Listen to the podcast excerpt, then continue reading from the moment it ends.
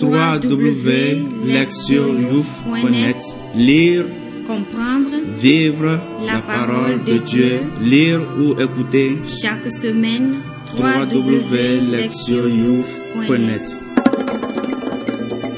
Deuxième dimanche de carême, année B. Priez. Psaume. Psaume 115, versets 10, 15 à 19. Je crois et je parlerai. Moi qui ai beaucoup souffert, il en coûte au Seigneur de voir mourir ses siens. Ne suis-je pas, Seigneur, ton serviteur, moi dont tu brisas les chaînes Je t'offrirai le sacrifice d'action de grâce. J'invoquerai le nom du Seigneur. Je tiendrai mes promesses au Seigneur. Oui, devant tout son peuple, à l'entrée de la maison du Seigneur, au milieu de Jérusalem. Lire la parole. Première lecture. Genèse 22, versets 1 à 2, 9 à 13, 15 à 18. En ce temps-là, Dieu mit Abraham à l'épreuve. Il lui dit, Abraham, celui-ci répondit, Me voici. Dieu dit, Prends ton fils, ton unique, celui que tu aimes, Isaac, va au pays de Moria, et là, tu l'offriras en holocauste, sur une montagne que je t'indiquerai. Ils arrivèrent à l'endroit que Dieu avait indiqué.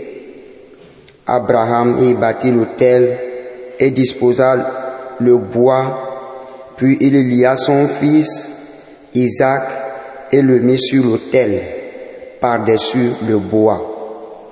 Abraham étendit la main et saisit le couteau pour immoler son fils.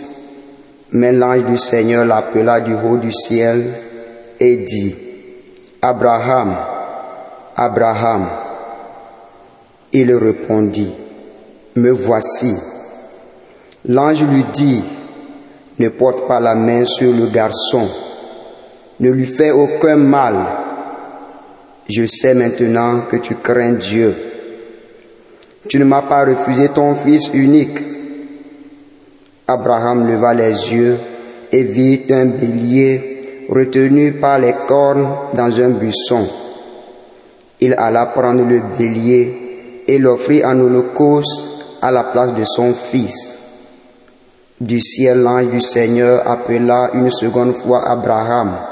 Il déclara, Je le jure par moi-même, oracle du Seigneur, parce que tu as fait cela, parce que tu ne m'as pas refusé ton fils, ton unique, je te comblerai de bénédictions.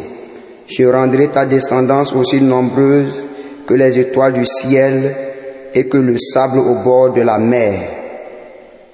Et ta descendance occupera les places fortes de ses ennemis.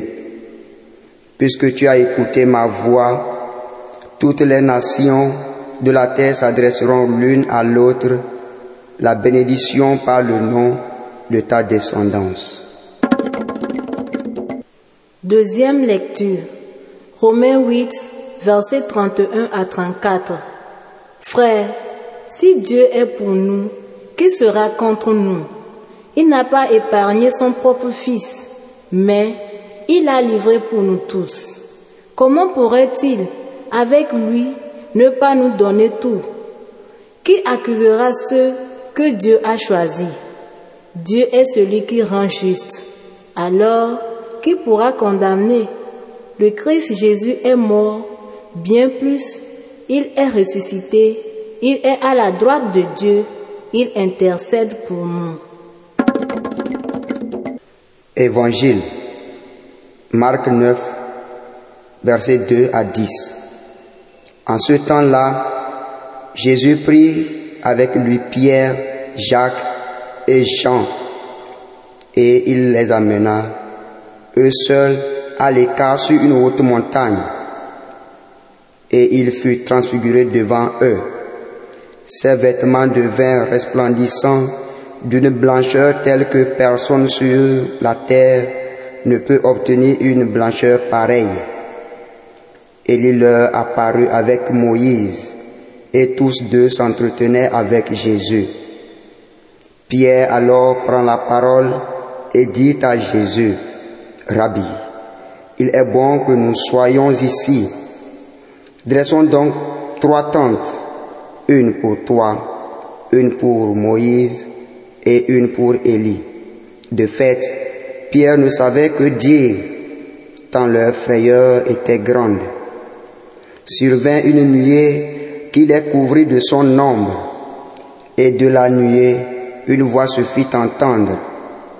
Celui-ci est mon fils bien-aimé, écoutez-le. Soudain, regardant tout autour, ils ne virent plus que Jésus seul avec eux. Ils descendirent de la montagne et Jésus leur ordonna de ne raconter à personne ce qu'ils avaient vu avant que le Fils de l'homme soit ressuscité d'entre les morts. Et ils restaient fermement attachés à cette parole tout en se demandant entre eux ce que voudrait dire ressuscité d'entre les morts. Entendre la parole. Le thème. Obéir à Dieu. Le deuxième dimanche de carême est centré sur le thème de l'obéissance à la volonté de Dieu. Le mot obéissance vient du latin et il signifie écouter intensément.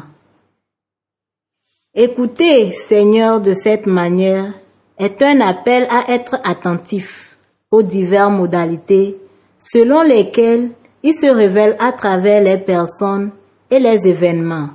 C'est aussi une invitation à répondre à sa présence et à vivre sous sa guidance. La première lecture rapporte l'histoire étrange et choquante du sacrifice d'Isaac. Ayant fait le don à Abraham d'un fils longtemps attendu, Dieu lui adresse une demande incompréhensible. Que l'enfant lui soit rendu par le biais d'un sacrifice humain. De fait, il dit, Prends ton fils, ton unique, celui que tu aimes, et là, tu l'offriras en holocauste.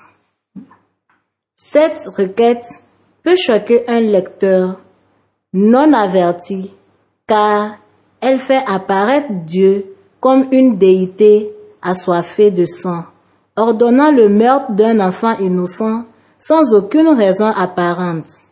Toutefois, nous devons nous rappeler que les récits bibliques sont destinés à instruire et à inspirer. Et de fait, ici, l'histoire a pour but de montrer qu'Abraham était vraiment et totalement obéissant à l'égard de Dieu. La véritable signification de cet épisode s'éclaire si nous prenons en compte le contexte historique et culturel. L'auteur biblique écrit cette histoire en réaction à la société cananéenne de son temps dans laquelle les mises à mort sacrificielles d'enfants étaient une pratique religieuse courante censée plaire aux divinités. Les Cananéens ont vécu pendant plusieurs siècles aux côtés du peuple d'Israël. Leur culture et leur religion hautement développée ont toujours été une source de tentation pour les Israélites. Ces derniers étaient tellement impressionnés par le style de vie de leurs voisins qu'ils en venaient souvent à abandonner leurs propres pratiques et leurs propres croyances consignées dans la loi du Seigneur pour adopter ces modalités étrangères. À travers l'histoire du très obéissant Abraham, l'auteur de la Genèse enseigne à ses coreligionnaires que le Dieu d'Israël condamne toutes les formes de sacrifice humain. C'est pour cela qu'Isaac est épargné, que l'obéissance et la foi d'Abraham sont louées. Ainsi, l'auteur enseigne-t-il que la vraie religion ne demande pas de sacrifice humain, mais un appel à la foi, à la confiance et à l'obéissance au commandement de Dieu. La volonté d'Abraham d'accomplir tout ce que le Seigneur lui demande, même si cela coûte très cher sur le plan personnel, nous montre sa foi à la promesse divine irrévocable de faire de lui le père d'une multitude de nations.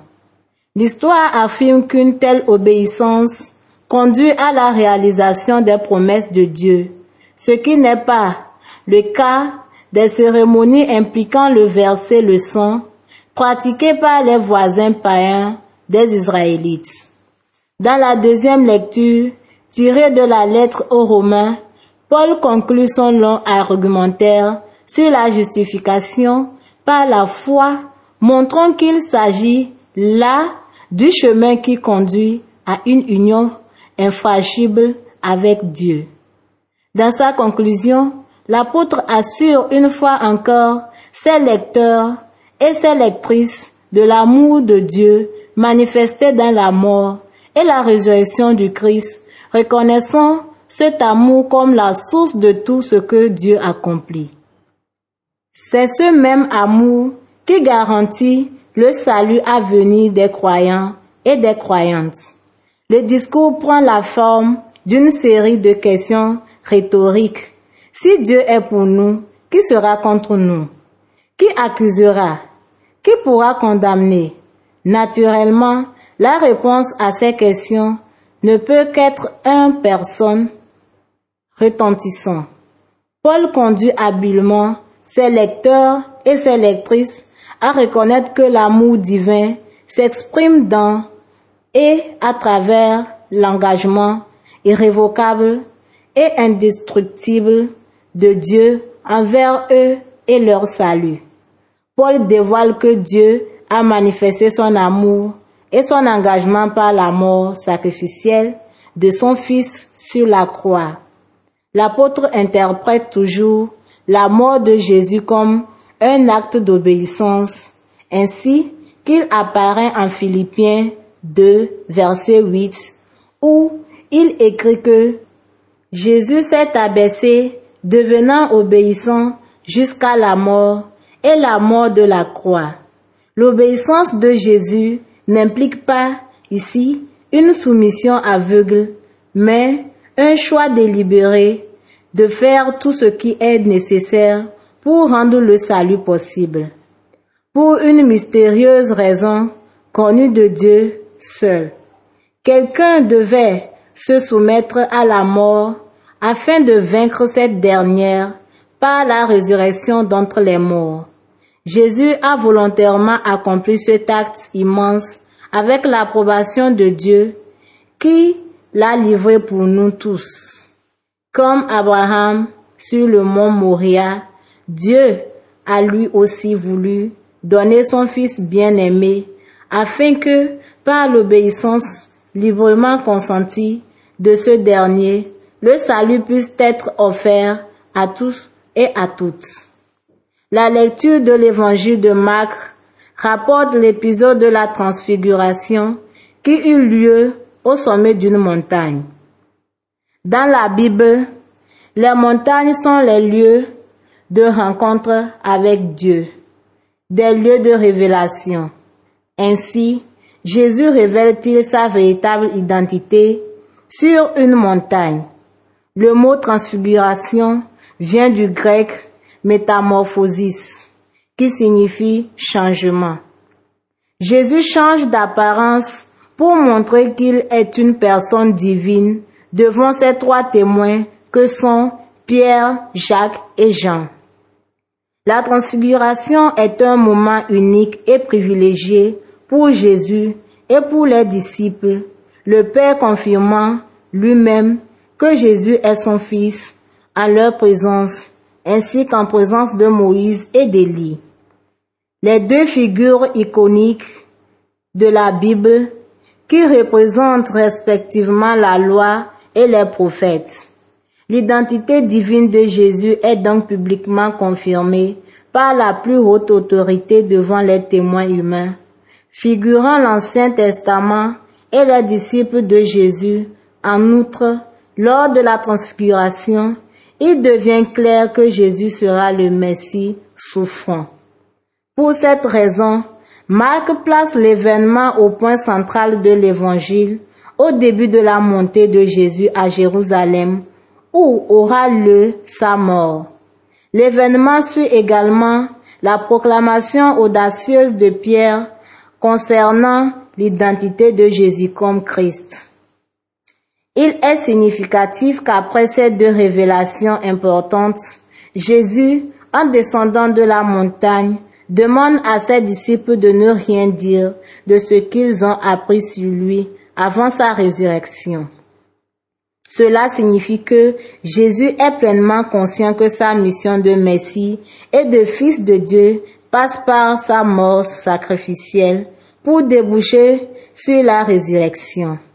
Le glorieux événement de la transfiguration sur la montagne ne peut être vraiment compris qu'à la lumière des événements qui se dérouleront sur un autre sommet, à savoir le mont du Calvaire. Sur cette autre montagne, Jésus se révélera de la manière la plus complète, comme le Fils de Dieu et le Messie souffrant, accomplissant volontairement son rôle de sauveur par un acte d'obéissance allant jusqu'au sacrifice de soi. La transfiguration est donc un prélude au calvaire, montrant Jésus comme celui qui écoute la voix de Dieu, comprend ses desseins et agit en conséquence. En avançant plus, avant dans ce temps du carême, la liturgie nous présente le thème de l'obéissance comme le facteur clé qui permet de mener à bien l'accomplissement du plan divin de salut. Il a été demandé à Abraham un sacrifice impensable. Grâce à son obéissance sans réserve, il est devenu l'ancêtre du peuple de Dieu tout entier. Paul a enseigné que l'amour de Dieu a fait advenir le salut grâce à l'obéissance de Jésus qui a consenti à la manière dont ce salut pouvait se réaliser, c'est-à-dire à travers son propre sacrifice. L'évangile confirme l'approche paulinienne et révèle comment Jésus comprend son identité de fils de Dieu obéissant à travers les paroles qu'il adresse lui-même à ses disciples concernant sa résurrection. Par conséquent, l'obéissance à Dieu apparaît comme l'attitude clé nécessaire pour tous ceux et pour toutes celles qui désirent prendre part à l'accomplissement plénier du salut divin en ce monde et dans celui qui vient. Ceux et celles qui vivent en voulant obéir à Dieu et se conformer à ses voies peuvent, avec le psalmiste, s'écrier en toute confiance. Ne suis-je pas, Seigneur, ton serviteur, le fils de ta servante? Écoutez la parole de Dieu. Ce dimanche de carême nous appelle à réfléchir sur le thème de l'obéissance à Dieu. L'obéissance implique de s'en remettre à la volonté et à la guidance de quelqu'un d'autre. Mais pour que cette remise de soi soit féconde et vectrice de vie, il nous faut croire que la personne à laquelle nous obéissons désire le meilleur pour nous. Dans les cultures africaines les plus traditionnelles, l'obéissance aux parents et aux anciens était comprise comme une source de bénédiction et de longue vie, précisément parce que ces autorités voulaient assurer le meilleur avenir qui soit à leurs jeunes. La même chose s'applique à Dieu, ce qui nous conduit à deux considérations importantes. En premier lieu, nous réalisons que l'obéissance à Dieu doit reposer sur l'expérience de son amour. L'histoire d'Abraham montre qu'il a d'abord expérimenté la guidance et l'amour divin de son périple vers la terre promise dans toutes les autres promesses que Dieu lui a librement faites. Abraham a répondu à ce vécu spécifique en s'en remettant totalement à la volonté de Dieu. C'est donc cette expérience de l'amour immérité de Dieu qui l'a conduit à obéir sans réserve au commandement divin. C'est la même chose pour nous aujourd'hui. L'amour précède l'obéissance et la grâce vient avant le devoir. Contempler au cours de ce carême Jésus et le sacrifice qu'il a fait de lui-même peut nous aider à prendre simplement conscience du grand amour que Dieu nous porte. Lorsque nous avons réalisé combien nous avons du prix à ses yeux et combien il nous aime, alors obéir à ses commandements et suivre ses voies devient la réponse naturelle de notre gratitude et n'a plus rien d'un devoir accompli à contre-cœur. Ensuite, l'expérience d'Abraham nous enseigne que l'obéissance est basée sur la confiance et qu'elle peut s'avérer coûteuse. Dieu a promis à Abraham qu'il serait le père d'une grande nation. Le vieux patriarche a eu foi en cette promesse et de fait, elle s'est réalisée en son fils Isaac. Quand Dieu lui a redemandé ce don, c'est-à-dire son fils, le cœur d'Abraham a été brisé et il a dû ressentir une immense confusion. Cependant, même dans cet état-là, il a fait confiance, certain que le Seigneur savait ce qu'il faisait. Il a surmonté ses doutes parce qu'il croyait en Dieu. Au final, son acte d'obéissance ne l'a pas conduit à la perte de son fils, mais s'est transformé en une grande bénédiction. Trop souvent, lorsqu'il nous est demandé de faire des sacrifices, nous reculons et nous nous crispons jalousement sur ce que nous considérons comme notre juste indépendance et notre liberté d'action ou encore comme notre droit légitime. Au cours du carême, nous est demandé de faire des sacrifices, précisément pour nous exercer à la confiance et à l'obéissance envers celui de qui nous tenons tout, à savoir Dieu. Inspirés par l'exemple d'Abraham, nous devrons réfléchir sur notre capacité à consentir au sacrifice et penser à ce qu'il nous faut abandonner pour croître dans l'obéissance envers notre Seigneur. Au cours de sa vie terrestre, Jésus s'est révélé être le Fils obéissant. Il est venu sur terre comme le Fils de Dieu et s'est concentré à l'extrême sur la réalisation de la mission que le Père lui avait confiée, la mission du salut. Celle-ci requérait le plus grand sacrifice, celui de sa propre vie. Il a accompli volontairement ce sacrifice par amour pour tous les êtres humains, mais aussi parce qu'il avait expérimenté l'amour de son Père qu'il avait appelé son Fils en présence de témoins révélant ainsi son amour pour lui.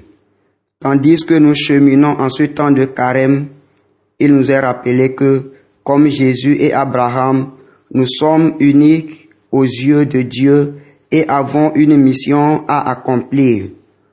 Nous pouvons mener à bien cette mission dans l'obéissance et avec succès lorsque nous en avons soigneusement déterminé le contenu et que nous répondons dans la confiance à Dieu qui nous aime. Toutefois, comme Jésus et Abraham, nous devons aussi consentir aux sacrifices nécessaires et prendre des décisions difficiles d'où découleront des bénédictions pour nous et pour les autres. Proverbe. Un enfant qui n'écoute pas ses parents Écoute les vautours. Proverbe africain. Agir, s'examiner. Quelle est la mission que Dieu m'a confiée à réaliser en cette vie? Est-ce que je l'ai délibérément accepté dans une obéissance confiante? Quel sacrifice ai-je besoin d'offrir pour faire entrer la bénédiction dans ma vie et dans celle de mes proches? Répondre à Dieu. Au cours de la semaine, je commencerai chaque journée par une prière d'action de grâce pour l'amour que Dieu me porte et je lui demanderai le don de la sagesse pour pouvoir décerner sa volonté et y répondre. Répondre à notre monde. L'obéissance demande un sacrifice. Je poserai un acte concret en ce sens au cours de la semaine. Un acte qui se situera dans la ligne de l'enseignement évangélique et que sera profitable spirituellement pour moi ou quelqu'un d'autre. En tant que groupe, nous identifierons un service qui pourrait être rendu au profit d'une personne ou d'un groupe en manque spirituel ou matériel. Nous prendrons la résolution de faire les sacrifices nécessaires et d'accomplir ce qui est requis comme un signe d'obéissance à la volonté de Dieu. Priez. Père du ciel, nous t'offrons notre sacrifice de louange et nous adorons ton nom merveilleux. Nous te demandons, Père, de nous accompagner tout au long de notre cheminement de carême, afin que nous devenions de bons écoutants de ta parole et la mettions vraiment en pratique, afin que nous obéissions à ton inspiration. Jésus, notre Sauveur, intercède pour nous auprès de Dieu, afin que, comme toi, nous puissions obéir à sa volonté et l'accomplir dans nos vies. Nous te demandons de nous exaucer, ô Père, par Jésus-Christ notre Seigneur. Amen. www.lectionyouf.net Lire, Comprendre vivre la parole de Dieu, lire ou écouter. Chaque semaine www.lectionyouf.net